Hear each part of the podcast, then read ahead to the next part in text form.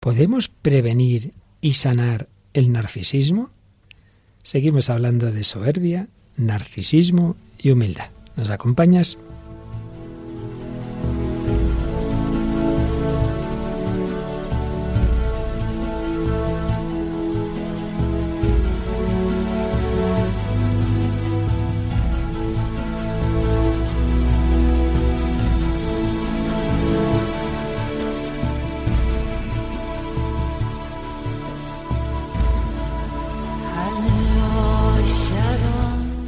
El hombre de hoy y Dios, con el padre Luis Fernando de Prada.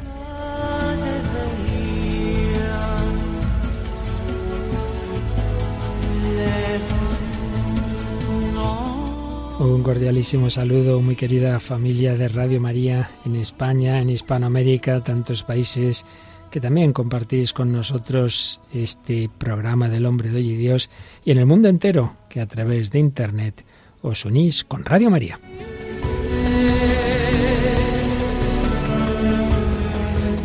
Y en esta ocasión volvemos a tener el equipo en plenitud. Junto a un servidor, Padre Luis Fernando de Prada, están estas dos ilustres colaboradoras, la más habitual, Paloma Niño. ¿Qué tal, Paloma? Un cordialísimo saludo. Un saludo para Luis Fernando, un saludo a todos los oyentes. Pues muy bien, encantada de estar de nuevo aquí y la que aparece un día sí y otro no, Mónica del Alamo Toraño. ¿Qué tal, Mónica? Hola, padre, muy bien. Aparecida hoy. Aparecida y traes un libro gordo debajo del brazo. ¿Qué libro pesa, nos traes? Pesa.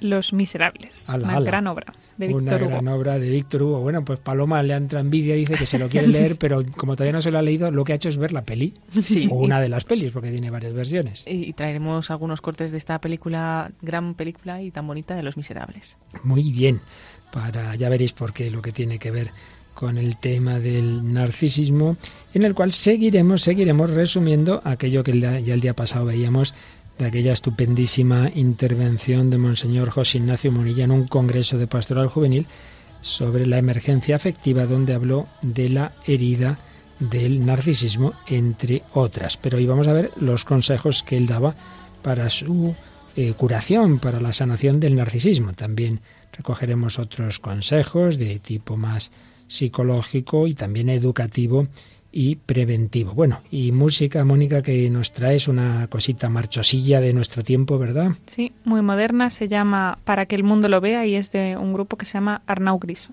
Ajá. Y luego Palomaya, para terminar en cristiano, pues una canción que hace años se ha empezado a hacer famosa en el en ese en una JMJ, lo oímos por primera vez al menos un servidor. Sí, es la canción Lora Nillu de Mad Maher. Una canción preciosa frente al narcisismo del hombre que se cree que lo puede todo, pues el acudir al Señor, Señor, necesito. Y nosotros también necesitamos, por supuesto, el contacto con nuestros oyentes. ¿Qué nos traes hoy de tantos mensajes que recibimos? Pues hemos sacado algunos de los mensajes que hemos recibido directos en nuestra página de Facebook. Uno de ellos es de Belén Lamana, que nos dice el programa de anoche fue increíble, se refiere al programa de la semana pasada. Cuánto trabajo detrás para seleccionar la película, la música y el contenido. Gracias por contestar también a mi petición acerca de saber más sobre los distintos narcisismos. Sigue el pecado original derivando en tantos comportamientos donde el yo prima y no cabe Dios ni el prójimo. Gracias por ayudarme a analizar en mi persona esos rasgos para poder desechar bueno, esto va muy bien. Seguiremos hoy viendo algún, algún tipo más de narcisismo que no nos dio tiempo el otro día, pero sobre todo vamos a intentar fijarnos hoy en la sanación. Y luego tenemos dos comentarios, dos mensajes que nos llegan desde Nicaragua. Uno es de Cristina Somaya, que nos decía bendiciones y quiere saber a qué hora puede escuchar el programa en Nicaragua. Lo que le podemos decir es que puede... Eso tiene que mirarlo en la página web de Nicaragua, eso ya no, no, lo recuerdo. Y si no, a través del podcast de, de Radio María, en nuestra página web, www.radiomaria.es, pues se pueden descargar o escuchar todos los programas de, de la radio. Claro que sí. Y luego Evelyn Margarita Lezama nos da las gracias también porque contestábamos a una de sus preguntas, nos manda bendiciones y nos pide que recemos también por la paz de Nicaragua. Por supuestísimo, lo tenemos más que presente. Muchas veces aquí nos acordamos de tantas naciones hermanas que lo están pasando mal. Venezuela, Nicaragua y otras. Pues sí, querida familia de Radio María, aquí o allá somos los mismos, somos de la Iglesia, seguimos peregrinando, somos de esa humanidad herida pero también humanidad redimida por Jesucristo. Él, el santo de los santos, el todopoderoso, se hizo humilde, se humilló para sanar también nuestra soberbia.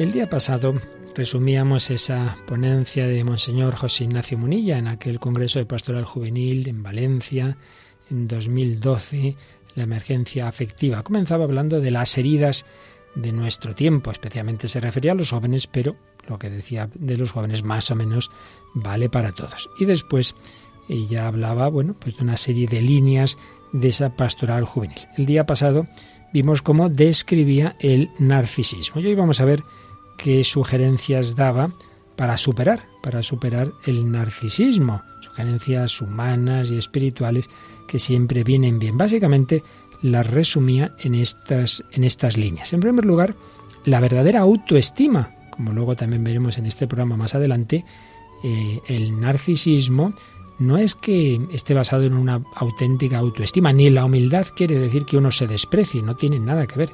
Al revés, el verdadero anuncio del amor de Dios es el que nos da la autoestima válida, verdadera, que es la que hace innecesario, incluso en negativo, el narcisismo. Enseguida lo vemos. El anuncio del amor de Dios funda la auténtica autoestima. Segunda línea, un equilibrio entre mística y ascética. Ascética en el sentido de, bueno, que hay que luchar, hay que unirse a la cruz de Cristo, tenemos que trabajar por la abnegación. Hay que mirar a esa pasión del Señor como escuela del amor humano. En tercer lugar, entre el idealismo y el realismo. Muchas veces el narcisista pues está en ensoñaciones de cosas utópicas, hay que ser realistas. Y una cuarta línea, el descubrir a Cristo en los pobres, los pobres nos evangelizan. Bueno, pues vamos a ver. En primer lugar, el anuncio del amor de Dios funda la autoestima. Recordaba Monseñor José Ignacio Munilla que a veces se considera equivocadamente que el narcisismo es un exceso de autoestima. Pues no. Como por otra parte, el autodesprecio en realidad es una manifestación más del narcisismo. Como decíamos el día pasado, el narcisista quiere ser la novia de la boda, el niño del bautizo, pero si no, el muerto del entierro. Pues no, ese autodesprecio no es la verdadera humildad ni la verdadera autoestima. En realidad, la sanación del narcisismo pasa por un sano y equilibrado amor a uno mismo. Bueno, a fin de cuentas, esto es tan antiguo como el Evangelio. Amarás a tu prójimo como a ti mismo. Hay un verdadero y sano amor a uno mismo, basado en una auténtica autoestima. Bien, ¿y en qué se basa esa autoestima? Si no debe ser en la apariencia física, en los éxitos, en el dinero. ¿En qué se debe basar? Pues en lo que somos, no en lo que hacemos o lo que conseguimos, sino lo que somos y que somos pues hijos de Dios. Por eso, el anuncio del infinito amor de Dios a cada persona, no como una teoría, sino como algo que realmente asimilemos en nuestro corazón, es lo que más sana tantas y tantas heridas, tantos y tantos problemas psicológicos. Tenemos ese riesgo de valorarnos según el juicio ajeno, de hundirnos por un comentario, por un fracaso. Y entonces somos, pues como esos que están pendientes de los vaivenes de la bolsa. No vamos a poder encontrar un punto emocional estable, sólido y firme. Pues claro que sí, no solo porque somos hijos de Dios, sino todavía mucho más, porque hemos sido redimidos al precio de la sangre de Cristo. ¿Tú cuánto vales? Infinito, porque por ti el Hijo de Dios se hizo hombre. Esto no son inventos míos, lo dice el Nuevo Testamento, habéis sido comprados a precio de sangre, al precio de la sangre del Hijo de Dios. Fíjate lo que vales. Dios ha entregado su vida por ti y por mí, por ti, que a veces te crees el centro del universo y otras veces te ves como basura. Bueno, pues tienes ese valor infinito. Añado a lo que decía Monseñor Munilla algo que muchas veces lo he recordado y que siempre me impresiona. Cuando en un viaje, ya los últimos años de su vida, de San Juan Pablo II a Kazajistán, un encuentro con jóvenes mayoritariamente musulmanes, no cristianos, pero hacía un diálogo con ellos y él se preguntaba, quizá me diréis Papa Juan Pablo II, ¿Quién es el hombre en tu visión de la vida, en tu visión cristiana? Y decía esto, mira, tú eres un pensamiento de Dios, tú eres un latido del corazón de Dios. Pues yo muchas veces he aconsejado a personas en trato personal, cuando vienen, ay, qué desastres, que no valgo para nada, yo digo, cuidado, tú eres un pensamiento de Dios, tú eres un latido del corazón de Dios. Sana autoestima, tienes un valor infinito.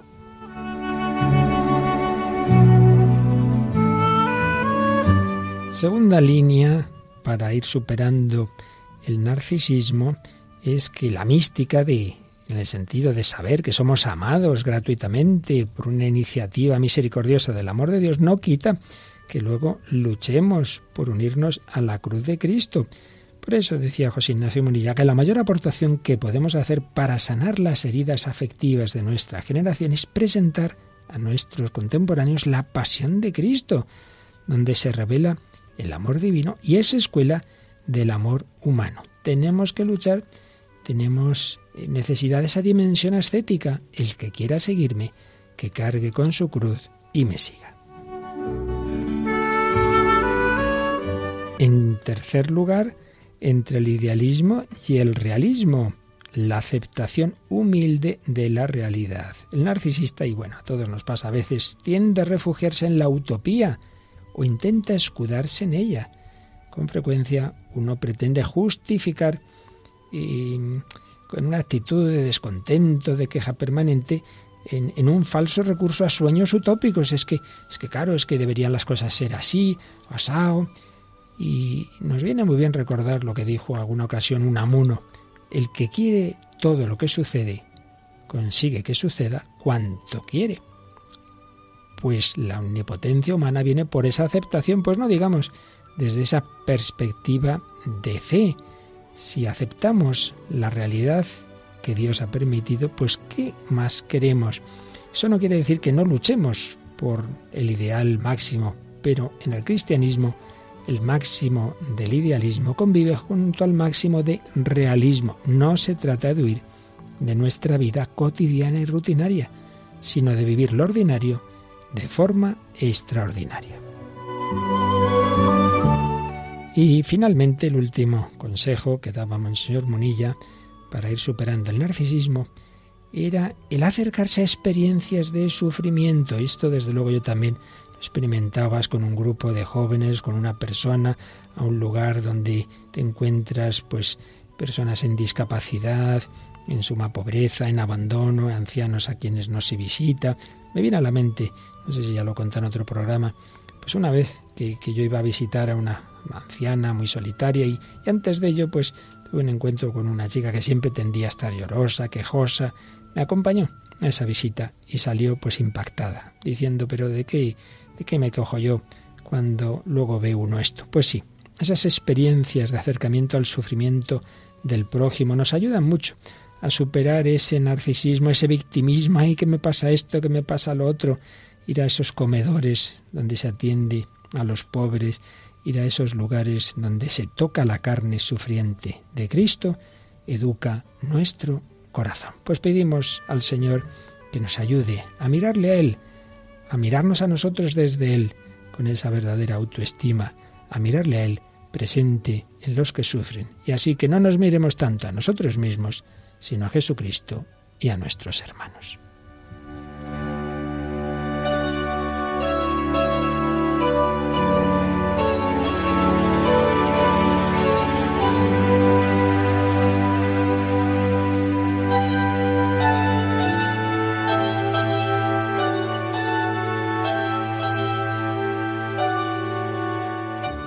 Pues aquí seguimos en, Radio María, hablando en este bloque de las heridas, las heridas que llevamos en nuestro corazón por el pecado original, por toda la cadena de pecados del mundo, de la historia, por nuestra propia experiencia personal, familiar, y veíamos cómo esos pecados, pues toda la tradición cristiana, y no solo cristiana, ha visto que se resumen en lo que llamamos los pecados capitales. El primero y principal de ellos, la soberbia, con esos distintos matices y modulaciones. Uno de ellos, el narcisismo del que estamos hablando desde hace ya varios días, tanto desde una perspectiva humana, psicológica, como desde una perspectiva sobrenatural. Bien, pues la perspectiva humana y psicológica nos está ayudando un librito de un psicólogo español, Manuel Villegas, Psicología de los siete pecados capitales, veíamos cómo se atrevía a hacer una especie de clasificación del narcisismo que vimos el día pasado. En todas esas modalidades, pues siempre el individuo se pone en el centro y ve a los demás como, como rivales o como objetos de dominio o de seducción, pero siempre el centro, el más importante. ¿Y en qué se basa esa importancia? Pues sugería este autor tres formas.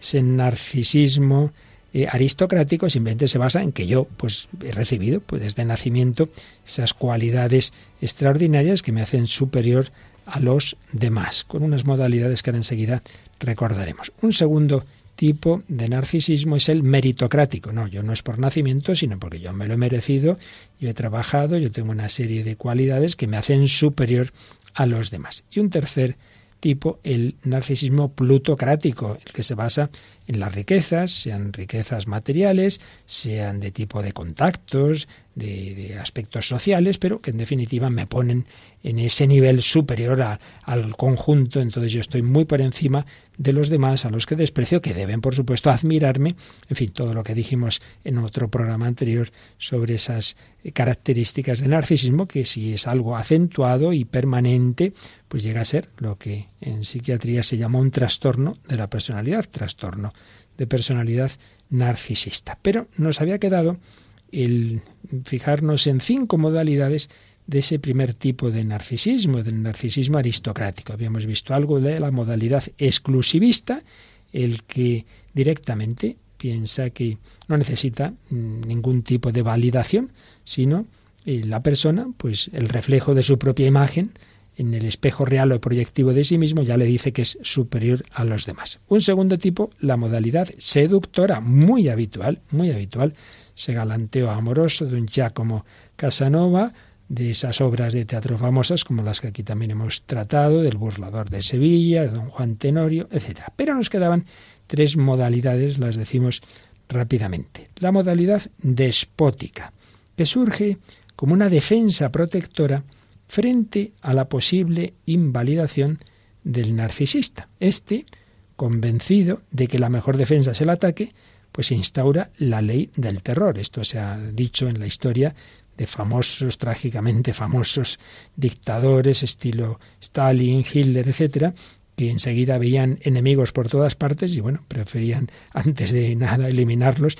Esto evidentemente ya son casos muy extremos, pero sin llegar a ello, pues será en los trabajos, en las empresas, en relaciones sociales, personas que eliminan, no matando, pero sí, pues criticando, calumniando, eh, procurando que esa persona no esté en, en mi ámbito, haciendo que, que sea degradada en el trabajo, etcétera. Se parte de una sensación casi paranoica de continua amenaza al propio reconocimiento. Y es una modalidad particularmente peligrosa en las relaciones interpersonales, ya que muchas veces deriva, como bien sabemos, en maltrato físico o psicológico en el seno de las relaciones particularmente de pareja. Bien, una modalidad, la modalidad despótica. Otra, la modalidad elusiva, es decir, aquella que intenta plasmar a través de la fantasía la representación de grandeza o superioridad que el narcisista no consigue proyectar en la vida real. Antes veíamos que Monseñor Munilla hacía alusión a esos sueños, a esas utopías que muchas veces tiene el narcisista. Bueno, pues viene a ser algo parecido. El narcisista se queda en esos sueños, hace, digamos, una realización simbólica de sus sueños y así evita, elude tener que confrontarse con el fracaso real con el fracaso que podría suponer intentar llevar a cabo demostraciones de esa valía que él cree tener. Entonces, bueno, pues se las imagina, alimenta fantasías de grandiosidad para compensar sus heridas. Y esto yo creo que a todos nos ha pasado alguna vez y por supuesto en ciertas edades, pero ah, lo malo es uno está así toda la vida, metiéndose en fantasías de grandeza, de éxito ilimitado que pretenden reparar una autoestima herida. Y finalmente, la modalidad despectiva. Ahí la estrategia no se basa en el ataque al otro, sino en su desprecio. Al colocar a los demás en una posición inferior, se evita que ensombrezcan la propia valía, haciendo posible continuar considerándose entre el grupo de los mejores. Pero también mm, hay un matiz o hay una modalidad dentro de este tipo que es los que siempre hablan de que todo está muy mal. Siempre lo mal que lo hacen los demás, lo fatal que está el mundo, no se pueden traer hijos a este mundo, lo injusta que es la vida, la sociedad, el absurdo de todo. Claro, pues todo está muy mal, todo es espantoso y entonces dentro de esa situación tan negativa, pues uno, pues bueno, dentro de todo en el país de los de los ciegos el tuerto es el rey, que dice que dice un refrán. En fin, diversas formas de lo que ya en el fondo pues siempre viene a ser lo mismo, ese estoy yo en el centro, ese creerme superior a todo el mundo, ese pensar que todo el mundo me tiene que dar la razón, que merezco todas las cosas positivas, que nunca se me puede decir nada, en fin, todo, todo un panorama que estamos describiendo, por supuesto, de una manera rápida. Esto podríamos estar años hablando del narcisismo, pero mucho más importante que eso es darnos cuenta de lo que nos decía Monseñor Munilla, que la auténtica mm, autoestima, la visión cristiana de uno mismo, la visión cristiana del prójimo, de la persona herida, es de lo mejor que nos que podemos tener y que nos puede sanar espiritual y humanamente. Y yo creo, Mónica, que mucho de esto en, esa perspectiva positiva es lo que está en esta obra que nos traes hoy. Sí, en esta conocida obra Los Miserables, que es de, de Víctor Hugo, eh, bueno, muy conocida porque es de las obras culmen del, del siglo XIX, ¿no? Se fue publicada en 1862 y yo creo que se ve un, eh, la sanación, bueno, del pecado en general, ¿no? Pero también quizá un, un tipo de narcisismo que a lo mejor está hasta un poco justificado, ¿no? Porque, bueno, sabemos, ¿no? La historia de, de Jean Valjean, que era un preso, bueno, robó por, porque estaba necesitado, pues robó un pan y por robar este pan, pues eh, acaba 19 años en la cárcel. No justo por robar el pan, pero intenta escaparse varias veces. Bueno, una mezcla un poco de mala suerte y de, y de que, bueno, que las cosas le salen mal, toma malas decisiones y entonces acaba pues realmente la, la cárcel le transforma, ¿no? Sale embrutecido y además eh, con una reflexión eh, como muy dura de la sociedad, ¿no? O sea, él, él hace una reflexión que dice que, que bueno, él, él, afirma que la acción que había cometido era mala, ¿no? A lo mejor no tenía que haber robado, incluso eh, aunque estuvieran pasando mucha hambre, él, su hermana, su hermana tenía siete hijos, ¿no? O sea que también es como casi justificado, ¿no? Todo su robo. Pero luego él hace esta reflexión y eh, decide ¿no? que si él ha obrado mal, eh, la sociedad también es culpable, ¿no? Es culpable de cómo le han tratado, que ahí tiene razón, que es desproporcionado, que tal, tal, tal, pero eh, digamos que se vuelve, eh, se cierra su corazón del todo, ¿no? Y decide vengarse de la sociedad que le ha tratado así. Entonces hemos escogido este fragmento que es así un poco doloroso, ¿no? Que, bueno, eh, él termina su reflexión, bueno, el narrador termina la reflexión, la que le acompaña a Jean Valjean y dice Presentadas y resueltas estas cuestiones, juzgó a la sociedad y la condenó. La condenó a su odio, la hizo responsable de su suerte, y se dijo que no dudaría quizá en pedirle cuentas algún día. Se declaró a sí mismo que no había equilibrio entre el mal que había causado y el que había recibido, concluyendo por fin que su castigo no era ciertamente una injusticia, pero era seguramente una iniquidad. Los hombres no lo habían tocado más que para maltratarle, todo contacto con ellos había sido una herida. Recuerda ¿no? que desde su infancia ha sufrido mucho, sigue alimentando esto y luego además dice Jan, después de juzgar a la sociedad que había hecho su desgracia, juzgó a la providencia que había hecho la sociedad y la condenó también. Así durante estos diecinueve años de tortura y de esclavitud, su alma se elevó y decayó al mismo tiempo. En ella entraron la luz por un lado y las tinieblas por otro. El, el narrador reflexiona, ¿no? dice, no tenía una, una una naturaleza malvada, ¿no? Pero de alguna manera él al rechazar la providencia se estaba dando cuenta que se estaba haciendo impío, pero era un poco todos os lo habéis ganado, ¿no? Yo no tenía derecho a, a sufrir así y mi naturaleza se ha transformado por, por culpa de los demás, ¿no? No sé si se pueden marcar en alguno de los un poco narcisismos, ¿no? Que hemos hablado, no sé si en el déspota o en el del desprecio que se mezcla, sino por el, por el dolor sufrido.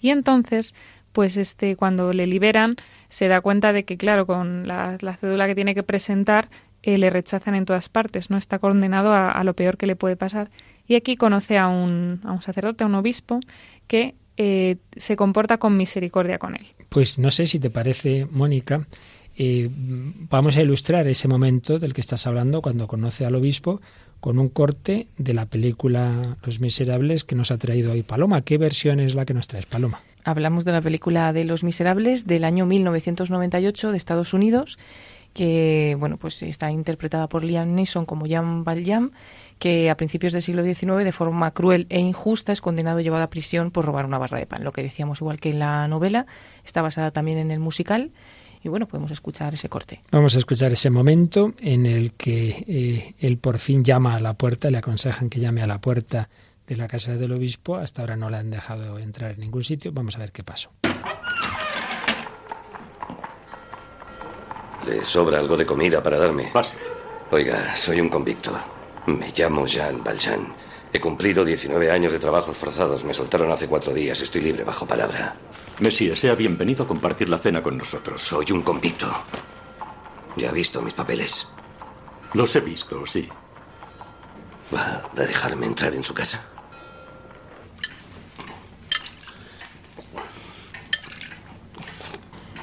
¿Qué delito cometió? Tal vez maté a alguien. ¿Cómo sabe que no voy a matarle? ¿Cómo sabe que no le mataré yo a usted? ¿Qué dice? ¿Es una broma? Tendremos que confiar el uno en el otro. No, no he matado a nadie. Soy un ladrón. Robé comida, pero he pagado por ello. 19 años encadenado. Me soltaron y me dieron la cédula amarilla. ¿Qué hago con una cédula amarilla? Presentarme en la oficina de libertad condicional en Dijon y morirme de hambre. 19 años. Y ahora empieza el castigo de verdad. Los hombres a veces son injustos. Los hombres, si Dios no. Está bien, sea quien sea usted. Gracias. Una comida y una cama para dormir. Una cama de verdad. Y por la mañana seré un hombre nuevo. Y por la mañana seré un hombre nuevo. Un corte de esta versión de Los Miserables, de esa película de 1998. Por primera vez, sorprendido, se fían, le abren la puerta, pero si él no tiene autoestima, él es un ladrón, él, ¿cómo usted me acepta aquí? Bueno, ¿qué os ha parecido este, este momento tan impresionante de la película? Impacta mucho, la verdad, sobre todo que, que él se encuentra que por primera vez alguien sabe quién es y aún así le acepta. O sea, es un poco misterioso. No sé si este está un poco loco o es que... Pero no se ve, pero en la parte anterior de la película, en la novela, él había ocultado su identidad y aún así le habían descubierto y no le habían aceptado. Así que aquí va con la verdad por delante diciendo no me va a aceptar nadie, pum, y le aceptan, ¿no? Y queda como muy impresionado, ¿no? De momento a lo mejor no parece excesivamente conmovido, pero por lo menos impresionado sí. Yo creo que ahí podemos ver un poco lo que decíamos antes, ¿no? De, de uno reconoce su bueno su pecado y su limitación y sin embargo Cristo ha muerto por mí. A un reflejo de eso es lo que puede ver en ese obispo que le acoge como es. Y a mí me ha gustado también cuando le dice, ¿y quién te va a decir a ti que no te voy a matar yo ahora a ti? ¿no? Entonces dice, bueno, tendremos que confiar el uno en el otro. Eso también está interesante Sí. porque él no se lo plantea eso en ningún momento, sino que él, en el que él no es digno de confianza es él, pero en los demás no piensa. De hecho, fíjate, eso anticipa también, dentro de, lo que estamos hablando, de las heridas del hombre, otra de la que habló Monseñor Munilla en aquella ponencia es la desconfianza. Y señalaba cómo en nuestra sociedad tantos hijos, por desgracia, ya ven que sus hogares se rompen, que, que, no hay un- una confianza en un amor que se ha prometido para siempre, que sus padres ya no se quieren y muchas veces echan la culpa a sí mismos, ya hay una herida de partida, ¿no? Entonces eso muchas veces no se sana si no encuentran personas en las que confiar y que confían en ellos. La pedagogía de San Juan Bosco, que se fiaba una y otra vez de chicos que habían sido ladronzuelos de los que nadie se fiaba y él se fiaba y acababa ganándoles su confianza. Bueno, pues, pues este eh, hizo lo que le hacían al principio los chicos de San Juan Bosco. Eh, después de haber sido acogido esa noche, de dormir tranquilamente en la cama, de cenar bien, pues se largó por la mañanita con toda la plata o casi toda la que se encontró en la casa. Y claro, pues vamos a escuchar la siguiente escena en la que le han encontrado los soldados y le llevan de vuelta a la casa del obispo. Lamento molestarle, monseñor. Le han apresado. Ya tenía el ojo puesto en este hombre y... Gracias a Dios. Estoy muy enojado con usted, Jean Valjean. ¿Qué le ha ocurrido en el ojo, monseñor? ¿Les ha contado que anoche fue nuestro huésped? Oh, sí. Después, registramos su bolsa y encontramos todas estas piezas de plata. Afirma que se las había dado usted. Sí. Claro que le di los cubiertos de plata, pero ¿por qué no se llevó los candelabros? Eso fue una tontería. Madame Giraud, vaya a buscar los candelabros de plata. Valen por lo menos dos mil francos. ¿Por qué se los dejó? Vaya. ¿Se olvidó de cogerlos? ¿Significa eso que nos ha dicho la verdad? Por supuesto. Gracias por traerle de vuelta. Me siento muy aliviado. Suéltenle. ¿De verdad va a dejarme libre? ¿No ha oído al obispo? Madame Gillot, ofrézcales vino a estos señores. Estarán sedientos. Gracias.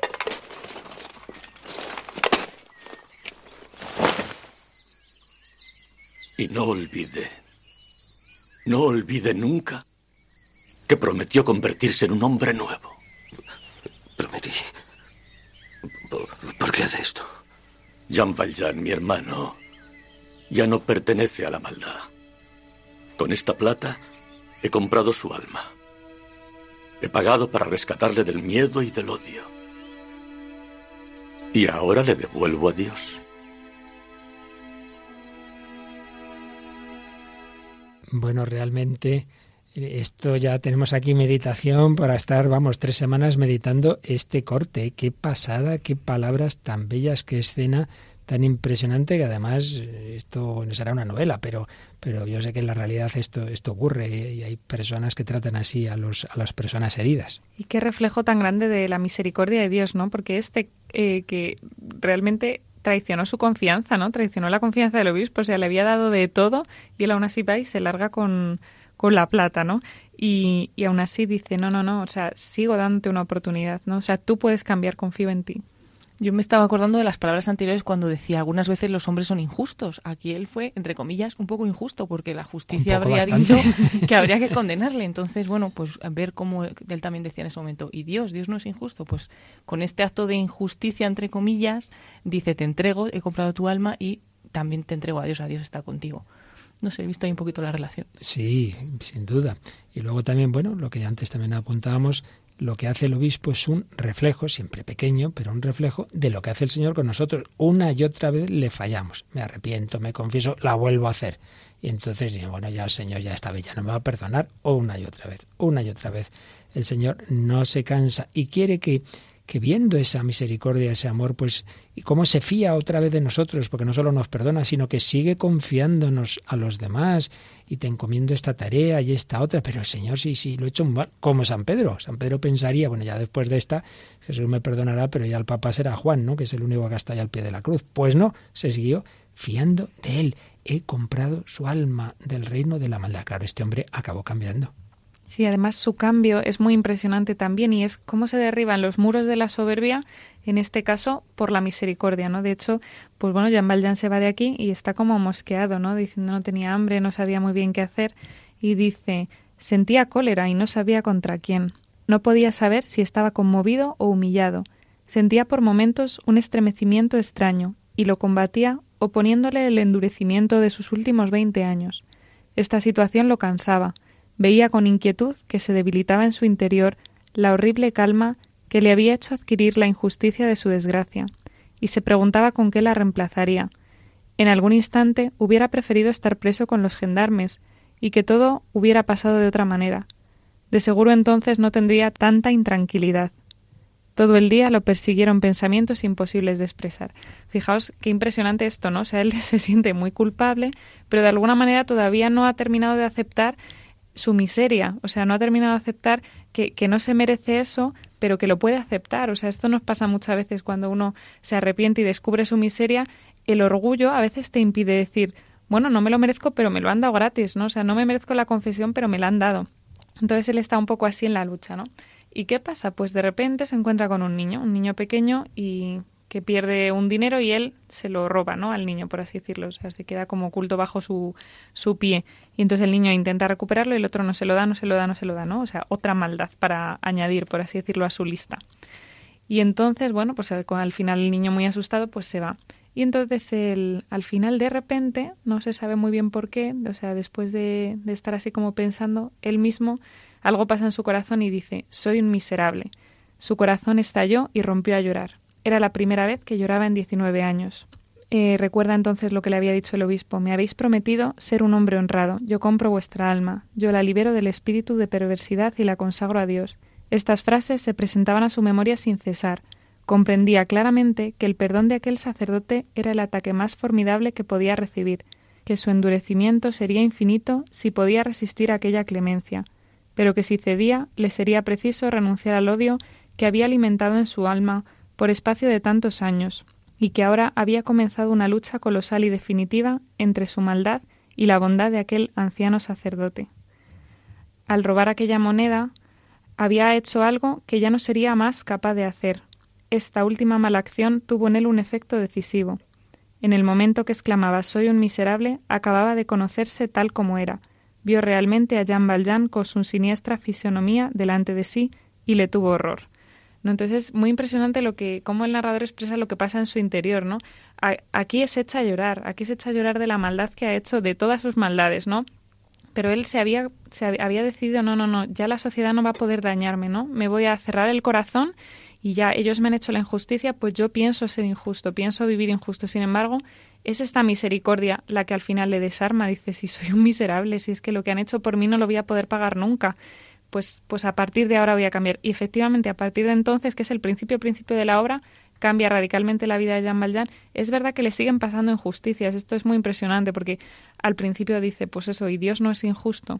¿no? O sea, uno cuando sufre, esto lo hemos hablado muchas veces, pero uno cuando sufre sí que pues le echas la culpa a Dios muchas veces y esto yo no me lo merezco y esto tal, esto no sé qué. Es verdad que no, no, le solemos echar en cara lo otro, ¿no? Lo de esto no me lo merezco y me lo das, no me merezco un amanecer y me lo das, no me merezco respirar y me lo das. Normalmente lo que no te mereces es lo malo. Mm. Pues aquí también el, darse cuenta de eso y aceptarlo, ¿no? Yo creo que también hay un poco la diferencia también que decíamos, que hablamos también muchas veces entre Judas y Pedro, ¿no? Los dos se arrepienten, los dos ven su maldad, pero uno dice, bueno, pues no me lo merezco, pero el perdón está ahí para mí. Y, y él lo acepta aquí y esto es lo que le cambia la vida y lo que le sana de su orgullo, de su soberbia, a lo mejor justificada un poquillo, pero, pero que, que también tenía Dios una sanación para él, ¿no? Claro que sí, corazón que se entiende que se hubiera ido endureciendo, que tuviera esa dureza, esa soberbia, ese mirar así a los demás, pero el amor misericordioso consiguió romper esa coraza por la mediación de esa buena obra de ese obispo, una llamada a todos nosotros. También nos decía Monseñor Monilla, ese acercarnos a los pobres, pobres de muchos tipos, y desde luego el peor tipo es esa pobreza moral que nos encierra en nosotros mismos. Bueno, pues por desgracia, muchas veces nos queremos quedar en esa superficialidad, en ese aparentar, en vez de reconocer pues mi pobreza, mi miseria, soy un miserable, pero tiene remedio porque hay una misericordia.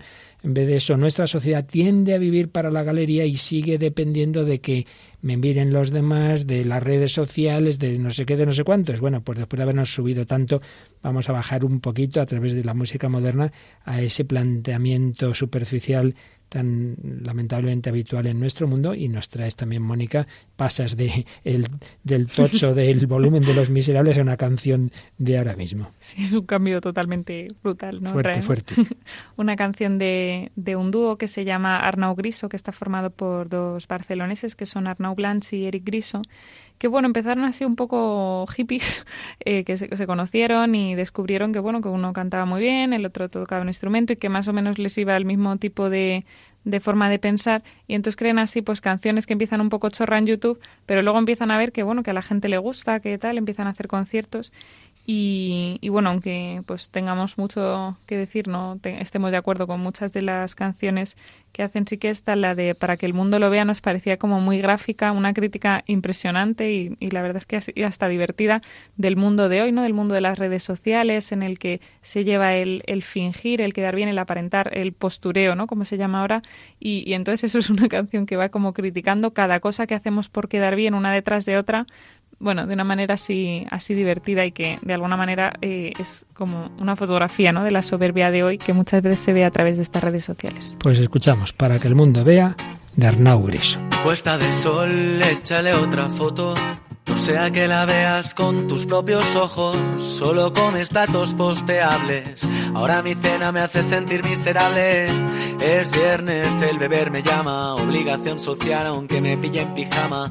Filmaré mi noche y la subiré a Instagram, ahora entiendo mi resaca. Todo me male sal, todo me male sal. Me gustaría ser lo que aparento, dejar atrás la esclavitud de lo perfecto. Mucho match en Tinder, pero seamos sinceros, ni tú eres esa rubia ni yo aquel moreno.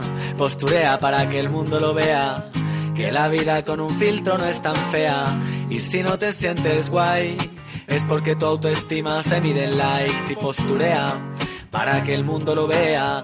Que la vida con un filtro no es tan fea. Y si no te sientes guay, es porque tu autoestima se mide en likes. Disculpa, sigue esta cadena si no compartes este tema. Morirá un gatito por tu culpa, es una pena.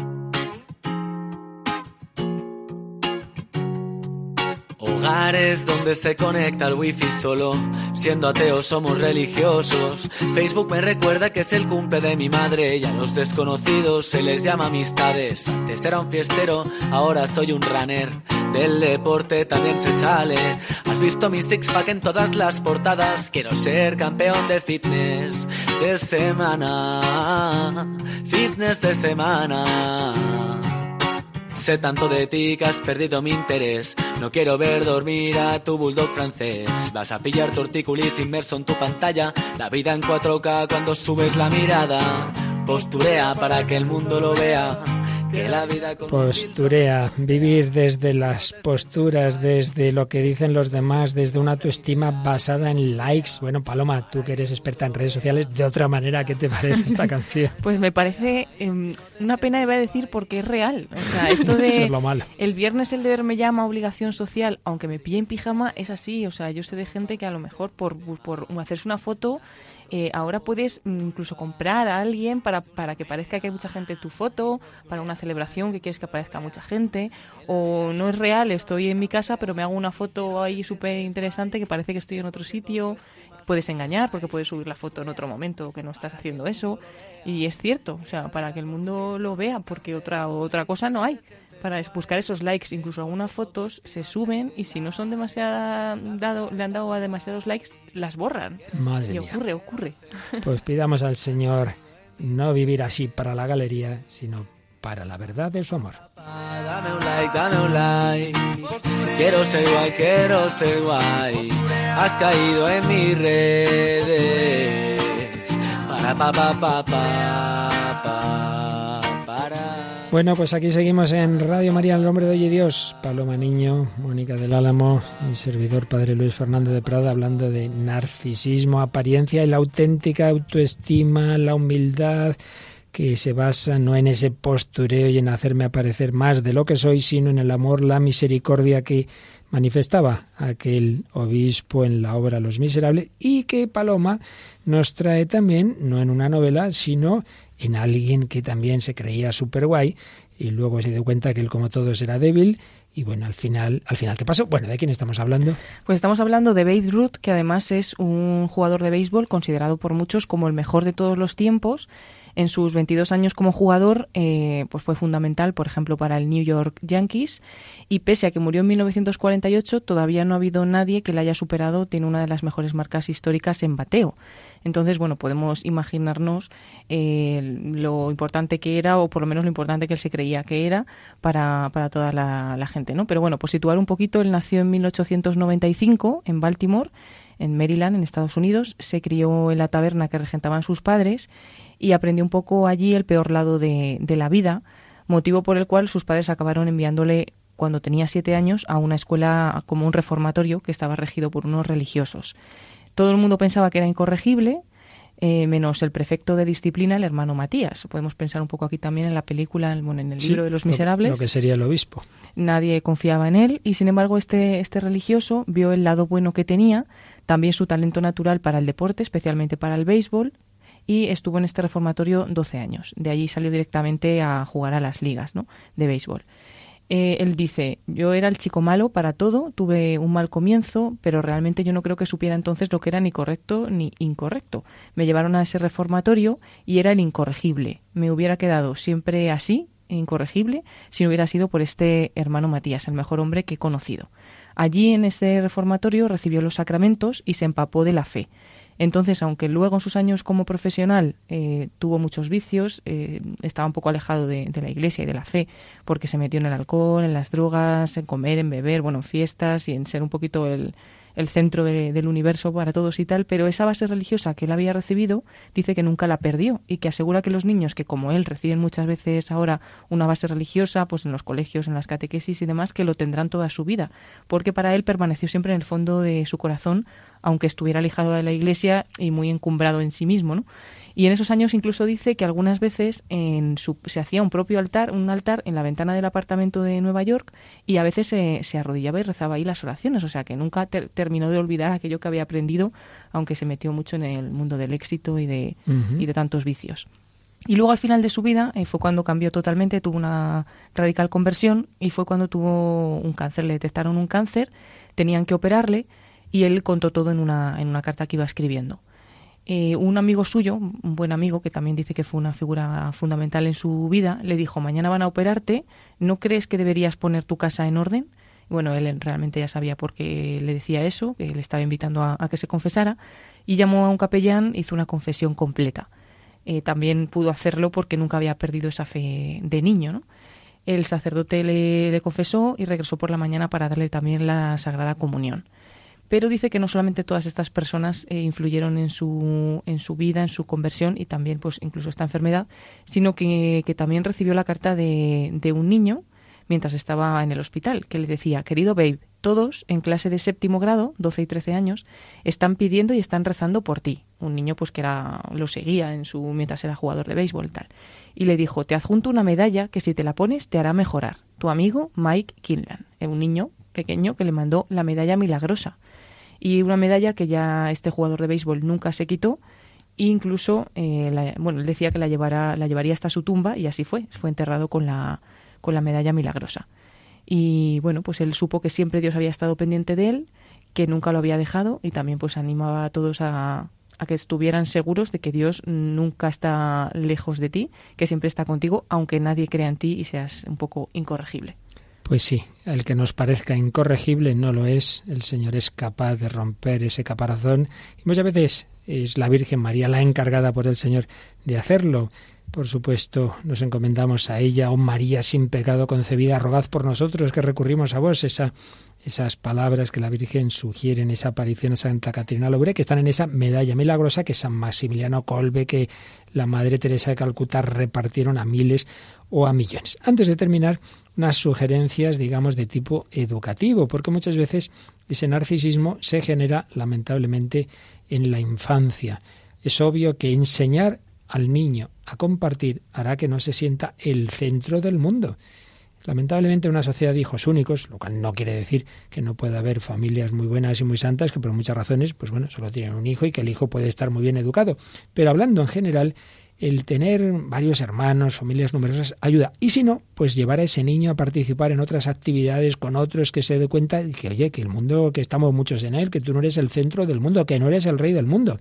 Por supuesto, fundamental no dar todos los caprichos y gustos, aunque sean de cosas buenas, porque si cada vez que quiero algo y lo deseo me pongo a patalear y me lo dan, luego cuando uno sea mayor pensará que el mundo es también así. Pues yo aquí grito, protesto en la parroquia, en el colegio, en, en la empresa, pues no, no eres una especie de Dios con derecho a todo. Por eso, saber decir que no. Y muy importante, apoyar a la autoridad. Yo recuerdo en mi época, vamos, si, si el profesor nos regañaba, si el sacerdote tal, por supuesto, como se enteraran tus padres, te caía una buena. Hoy es al revés. Hoy van los padres a protestar en el colegio, que le han dicho a mi niño, eh, y aquí que tengo a Mónica, que es profesora, ¿estoy inventando algo, Mónica? No, no, real, real, real. El problema es que a veces no se dan cuenta ¿no? de eso. O sea, te crees que estás defendiendo a tu hijo, que está fenomenal, pero dices, pero si vamos todos en el mismo barco, pero si esto te va a hacer daño a ti, yo a tu hijo le aguanto un año y ya está, pero tú le tienes toda la vida. O sea, esto sí, sí, es real. Sí, sí. Es un error gravísimo. Primero porque normalmente, evidentemente, quien suele tener eh, la razón es el profesor, pero aunque no la tuviera, aunque no la tuviera, si tú estás menospreciando o poniendo en otro lugar la autoridad que representa en ese momento el profesor, ese niño se va a pensar que siempre él es el que tiene la razón y entonces se va a ir enfrentando con todas las personas y autoridades que se encuentren en su vida, mal asunto. La cosa va a terminar muy mal. Yo creo que son sugerencias de sentido común, pero que ya vemos que cada vez se pierde más ese sentido común y así nos va. Finalmente, lo digo muy rápidamente y ya el próximo día, si Dios quiere, eh, podemos profundizar en ello, algunos consejos no ya para educar, sino para cuando en nuestro ámbito, en nuestra empresa, en fin, o, familia incluso, tenemos personalidades que son así, personalidades narcisistas, algunas sugerencias basadas sobre todo en una obra de dos psiquiatras franceses, François Lelor y Christophe André, que se llama Cómo tratar con personalidades difíciles. Yo aquí como tengo en mi equipo dos personalidades muy agradables y muy fáciles, no tengo estos problemas, pero existen. Sugerencias rápidas. ¿Qué es lo que no hay que hacer? Con una personalidad así, oponerte sistemáticamente, contradecirle siempre, encontrará tu comportamiento totalmente injusto, indignante. Te puedes convertir para él en un enemigo a liquidar. Segundo, cuidado, no caer en sus intentos de manipulación. El narcisista suele ser manipulador. Pues ten cuidado, no, no entres en ese juego, no cedas porque entonces cada vez irá más. Ya, si Dios quiere, lo desarrollaremos otro día.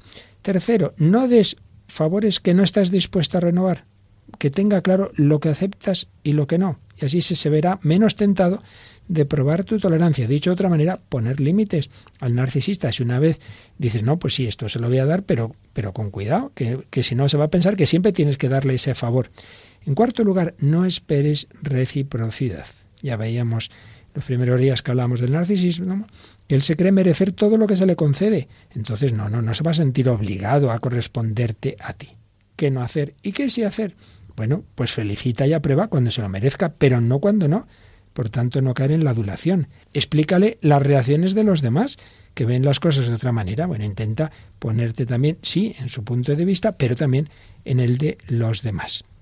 En tercer lugar, respeta con él mucho las formas, los modos, como se tiene por más importante que nadie. Si un día llegas tarde eh, o le presentas después que a otros eh, o le saludas de mala manera, se va a irritar. Bueno, pues hay que cuidar especialmente estas cosas con esa personalidad narcisista. Cuarto lugar, si hay que hacerle alguna crítica que sea la imprescindible después de que también hayas dicho cosas positivas y una crítica precisa. Esto sí que es importante para cualquier trato ¿eh? cualquier personalidad difícil. Nunca una descalificación global. Siempre te crees mejor, siempre te crees es que eres un egoísta. Eso no hace ningún bien. Se siente atacado como persona, sino concreta. Oye, te agradecería que dejases de interrumpirme cuando te habla, haz el favor. Esta cosa concretita. Oye, intenta otro día llegar a la hora porque yo también tengo que hacer, pero no como siempre eres. Y en quinto lugar, sé discreto con tus éxitos y prerrogativas, porque si no ya sabes que puede verte como enemigo. Bueno, si podemos lo desarrollaremos un poquito más, hoy simplemente como unas sugerencias, pero vamos a terminar mucho más hacia arriba, mirando al Señor y con una canción esta así, cristiana, claramente, Paloma. Sí, es una canción de Matt Maher, eh, Laura Iniyu, este es un cantante canadiense de música cristiana contemporánea que con solo 44 años pues ya es productor, compositor y a lo largo de su carrera ha compuesto y producido seis álbumes como solista. Cuando el Papa Benedicto XVI visitó los Estados Unidos en 2008, dirigió una alabanza musical ante una multitud de personas y también ha tocado en otros eventos pontificios, ha participado en la JMJ de Roma y en Brasil y en otros festivales católicos.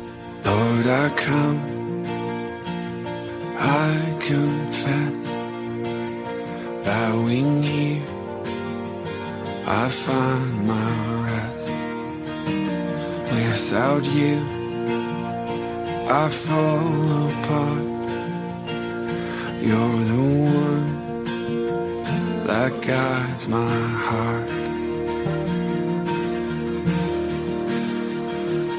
Lord, I need you. Oh, I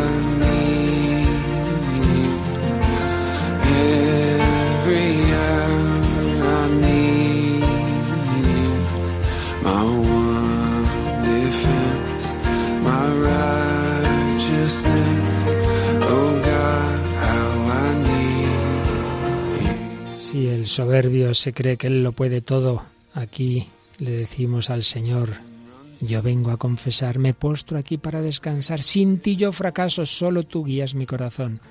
Por eso te necesito, Señor, cada hora te necesito, solo tú eres mi defensor, mi protector, oh Dios, cómo te necesito. Y si el pecado es profundo, tu gracia es mayor. Donde está la gracia, tú estás, y yo, Señor, soy libre. La santidad es Cristo en mí. Thank you.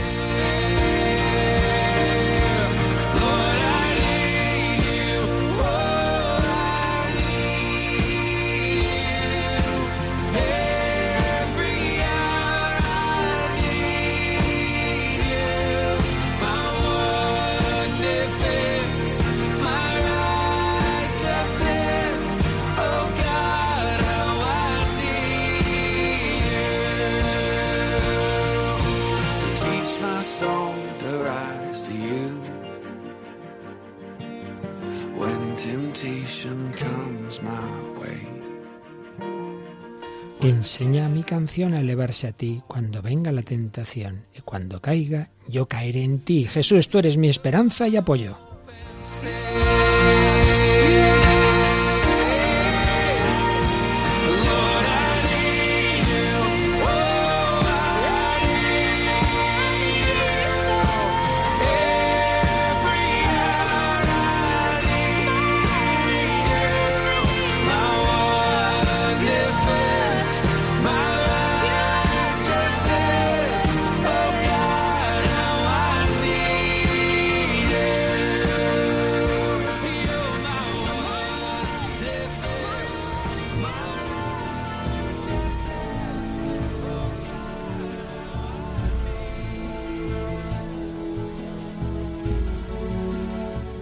Bueno, pues entre los miserables y esta canción, bueno, yo creo que estamos ya cerca del éxtasis. ¿eh? En la séptima morada ya.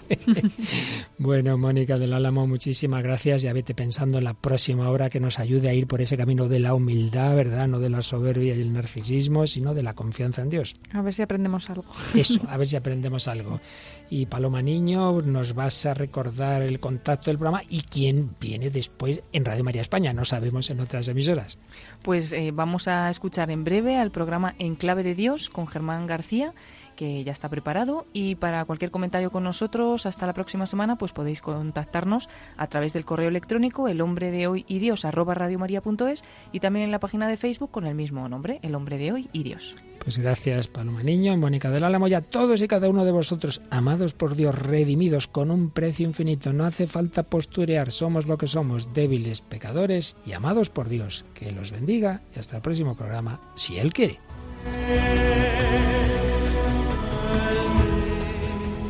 Así concluye El hombre de hoy y Dios, un programa dirigido en Radio María por el Padre Luis Fernando de Prada.